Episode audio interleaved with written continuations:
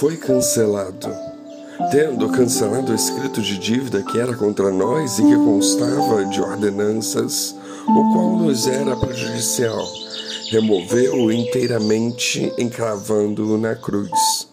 Colossenses 2,14 Será que isso quer dizer que a lei de Deus foi cancelada ou pregada na cruz, como muitos defendem? Bom, vamos primeiro observar que a lei de Deus não é algo que seja contra nós, pelo contrário.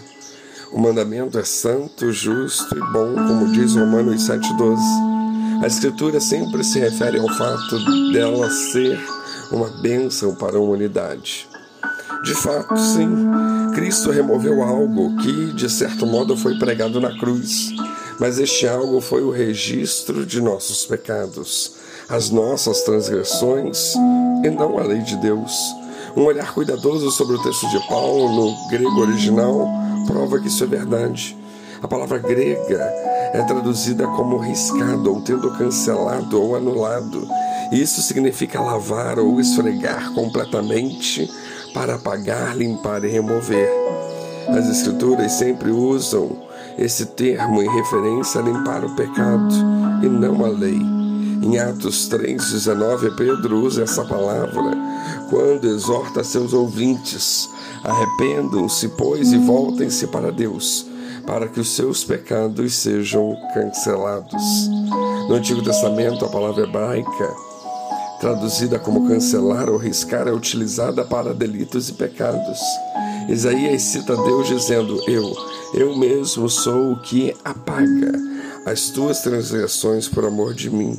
Isaías 43, 25. Somente os pecados ou pessoas que insistem em continuar pecando são apagados e não a lei de Deus.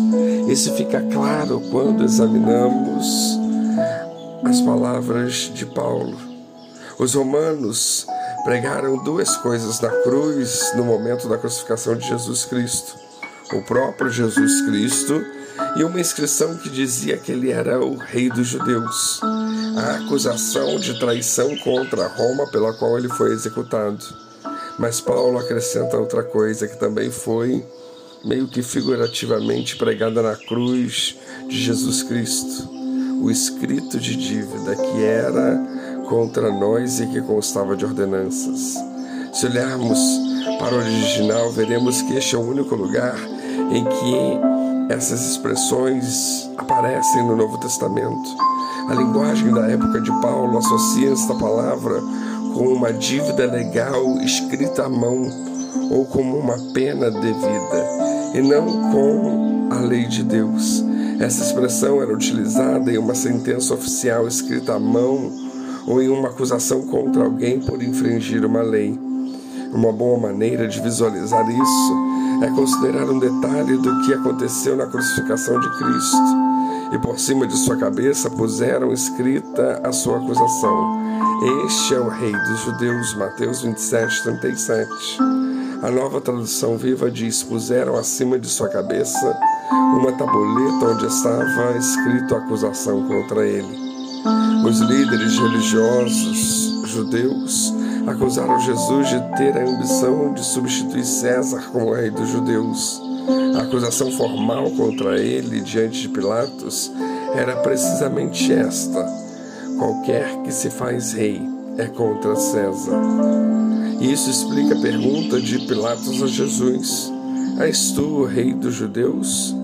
Quando Jesus recusou-se a se defender, Pilatos aceitou a acusação dos líderes judeus e mandou pregar na cruz esta acusação ao crucificar Cristo. O decreto manuscrito que Pilatos pregou acima da cabeça de Cristo declarava publicamente a acusação oficial pela qual Jesus foi crucificado. E esse decreto insinuou falsamente que Jesus era culpado de cometer traição contra César. Portanto, Jesus foi oficialmente executado como um transgressor. Esta acusação era falsa, mas ao aceitar a pena de morte pela falsa acusação, ele se tornou o principal substituto do pecado para as acusações legítimas que Deus tem contra nós. Ele riscou ele cancelou as acusações que requerem a nossa morte por nossas transgressões, tomando sobre si as acusações. E ao fazer isso, ele tornou possível o perdão dos nossos pecados.